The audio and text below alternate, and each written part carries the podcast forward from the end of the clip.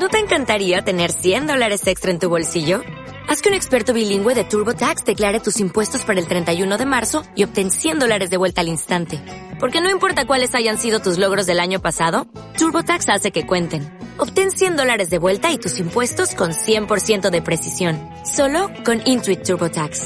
Debes declarar para el 31 de marzo. Crédito solo aplicable al costo de la presentación federal con TurboTax Full Service. Oferta sujeta a cambios o cancelación en cualquier momento. Lidera tus finanzas, episodio 65.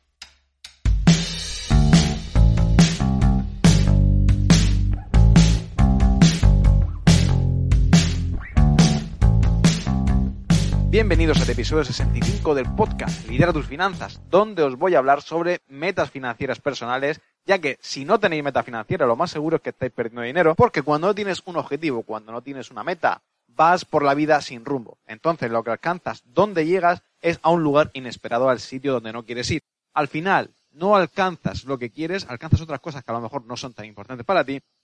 Y sobre todo esto se debe a la falta de foco. Por eso vamos a enfocar este episodio en esto donde al final te contaré cinco metas financieras personales a corto plazo que debes tener y que debes empezar desde hoy mismo. Y antes de comenzar, recordarte que puedes ir a mi web, adinerge.com, donde podrás descargar gratuitamente la guía Ahorra Fácil, que es una guía donde te enseño a ahorrar sin ahorrar, digámoslo así.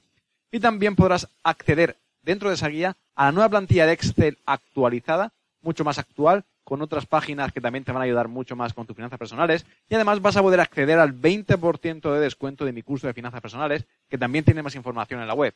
Por otro lado, recuerda que también soy autor de dos libros, El arte de llegar a fin de mes y Libertad personal y financiera, que los tienes en Amazon, pero también los tienes en mi web a través de un pack digital.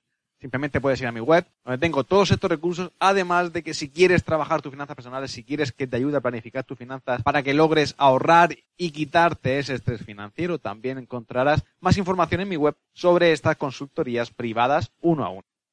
Y ahora sí, vamos a comenzar con este episodio y vamos a comenzar por el principio hablando de qué son eso de las metas financieras personales, porque cuando trabajamos las finanzas personales ya sabes que se hace desde dos puntos de vista. Primero está la parte personal, que para mí es la más importante, es lo que tenemos que desarrollar, es lo que nos va a marcar el camino. Y lo que hacemos es usar las finanzas, que son muy sencillas, simplemente son sumas, rectas, multiplicaciones, divisiones, y las hojas de Excel lo hacen absolutamente todo de manera automática. Entonces utilizamos esas herramientas financieras para lograr nuestros objetivos. Es decir, que las finanzas realmente no son el objetivo, sino que son un medio a través del cual conseguimos aquello que queremos en nuestra vida, ya que nos ayuda a vivir una vida pues mejor, más saludable económicamente. Las metas financieras personales simplemente son objetivos, metas financieras que nos marcamos para alcanzar ese estilo de vida ideal que queremos vivir. Y pueden ser a más corto, medio o largo plazo, dependiendo de la importancia y la urgencia que tengamos con esa meta en concreto. Aquí remarcar, como he dicho antes, que lo primero debe ser la parte personal para acompañar con esas estrategias financieras.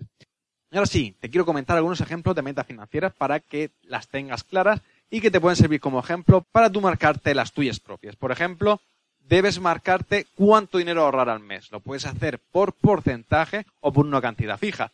Normalmente se aconseja que se ahorre un 10%, pero claro, esto depende mucho. Depende si tú ya tienes el colchón económico, si has conseguido ese objetivo, para qué vas a ahorrar, cuál es el propósito de ese ahorro. Así que debes entender cuál es tu situación personal y económica para de ahí marcarte un objetivo de ahorro mensual.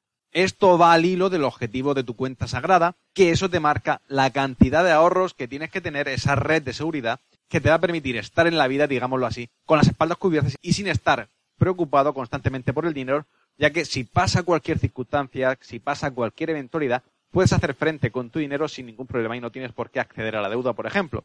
Otra meta es la de ahorro a largo plazo. Queramos o no, el tiempo va pasando y, si no pasa nada, obviamente, llegaremos a una edad en la que nos tendremos que retirar. Así que es importante planificar a largo plazo, esos ahorros a largo plazo, ya que lo importante aquí es comportarse como una hormiguita, es decir, poco a poco, poco a poco, y con el paso del tiempo, a través de la inversión y del efecto del interés compuesto, conseguir una buena jubilación y una buena ayuda, ya que no sabemos lo que nos deparará el futuro, ni los gobiernos, ni cómo estaremos dentro de 30 o 40 años. Así que es importante comenzar a planificar ese ahorro a largo plazo a través de fondos de inversión o planes de pensiones.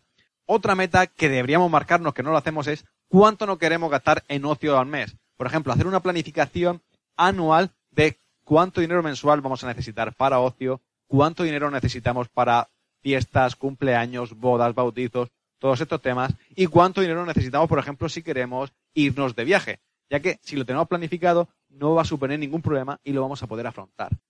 Otra meta muy importante que tenemos que tener en cuenta es la meta de deuda, de reducir deuda. ¿Cuánta deuda vas a reducir? ¿Cuál es tu nivel ahora mismo de endeudamiento? ¿Y qué deuda, qué porcentaje vas a reducir mes a mes o qué cantidad vas a amortizar de manera anticipada para, con el objetivo de vivir sin deuda?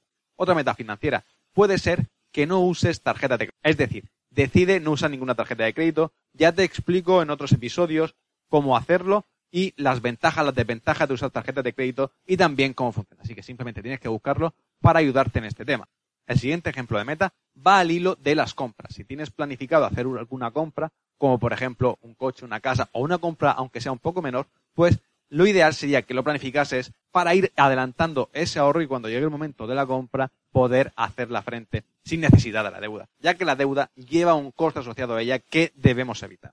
El siguiente ejemplo va al hilo de los ingresos. Así que debes decidir, ya sabes que tenemos diferentes tipos de ingresos, que son el ingreso ganado, el de cartera y los ingresos pasivos. Entonces, debes decidir o debes ponerte una meta de cuánto dinero quieres ganar el mes siguiente, la semana siguiente, el año siguiente, ya que eso te va a empujar, te va a impulsar a que pruebes a hacer cosas nuevas que hasta ahora no has hecho para aumentar tu nivel de vida. Ten en cuenta, el último ejemplo de metas va ligado con tus activos, es decir, con tus inversiones.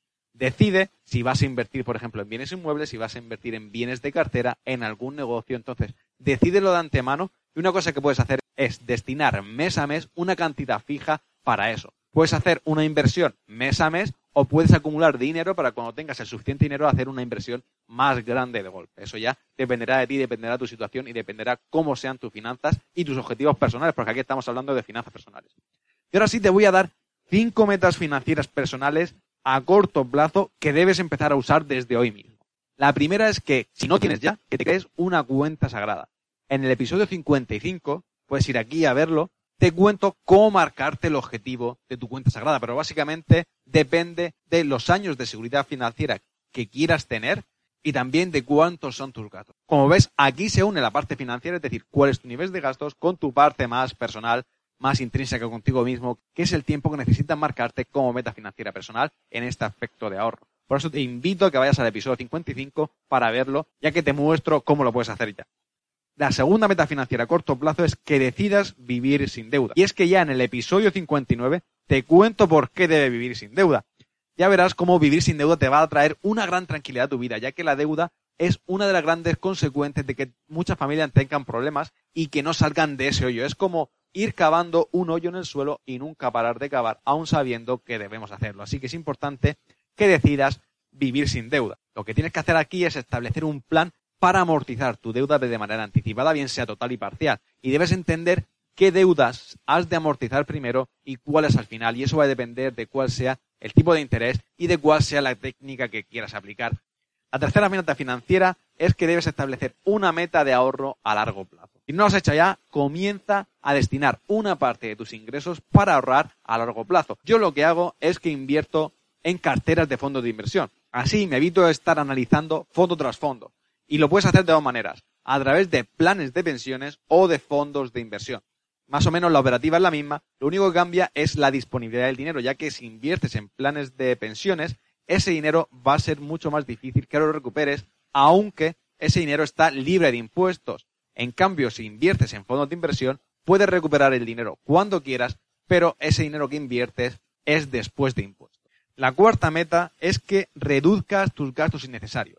Si quieres llevar un estilo de vida ideal, lo que debes hacer es tener unos gastos conscientes y responsables que se adecuen a cómo quieres vivir, porque muchas veces tenemos patrones y comportamientos de gastos que no tienen nada que ver con cómo queremos vivir. Así que es importante que revises tus gastos y que elimines aquellos gastos que son realmente innecesarios y que no te aportan nada dentro de este punto es importante remarcar que hoy en día la tecnología nos hace que tengamos suscripciones online a muchas cosas. Así que comienza revisando tus suscripciones y eliminando aquellas que realmente no uses o que hagas un uso muy residual. Ya verás cómo eliminando un poquito de cada sitio se te va a quedar un buen remanente a final de mes que podrás usar para ahorrar o para invertir a largo plazo o para hacer lo que quieras como irte de viaje o a cenar o disfrutar de otra manera como quieras. Al fin y al cabo se trata de hacer tus gastos conscientes.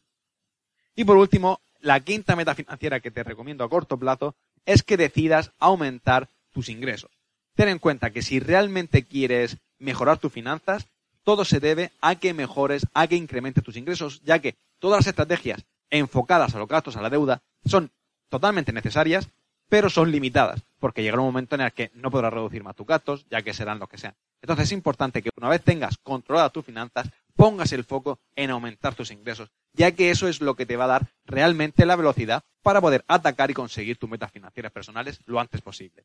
Y estas son las cinco metas financieras que te quería traer, pero antes quiero remarcarte un par de cosas. Lo principal es que estas metas financieras deben de ser smart, deben de ser objetivos inteligentes. Y esto te lo cuento en el episodio 29 sobre cómo marcar tus objetivos financieros personales y hacerlo de una manera clara y sobre todo que estas metas deben de empujarte a salir de tu zona de confort. Así que tienen que ser metas grandiosas, que te empujen, que te animen, ¿no? Que en cierto modo te motiven a hacer las cosas de diferente manera, porque si no tienes ninguna motivación, si son metas que realmente no te mueven de la silla, no vas a hacer absolutamente nada. Así que es importante que te marques metas financieras personales que te impulsen al cambio. Y luego ya también depende un poquito de ti, de cuál sea tu actitud, ya que la motivación es rápida, viene muy pronto y se va muy pronto, y lo que nos mantiene, lo que nos lleva a conseguir esas metas financieras personales es nuestra fuerza de voluntad, que deberá reforzar día a día. Y debes de entender que dentro de las finanzas vamos aprendiendo mientras que hacemos lo que se dice en inglés learning by doing. Así que es importante que no te frenes, que vayas probando cosas nuevas y que si no estás muy contento y muy feliz con tus finanzas personales, que sepas que podrás hacer muchas cosas para cambiarlas y que el mejor momento para empezar es ahora. Así que nada, hasta aquí el episodio de hoy, pero antes de despedirme de ti, recordarte que te suscribas al canal para no perderte ningún nuevo episodio. Si te ha gustado, sobre todo, dale like y compártelo con los demás y recordarte que puedes descargarte la guía gratuita de Ahorra Fácil, cómo ahorrar sin ahorrar, donde también podrás obtener un descuento de mi curso de finanzas personales y también si realmente quieres apostar por ti, puedes trabajar conmigo uno a uno a través de la consultoría donde te ayudaré a planificar tus finanzas personales para conseguir estos objetivos de los que hemos estado hablando en este episodio. Por tanto, nada más por hoy. Un abrazo y bueno, nos escuchamos y nos vemos en el siguiente episodio y no te olvides suscribirte. Chao.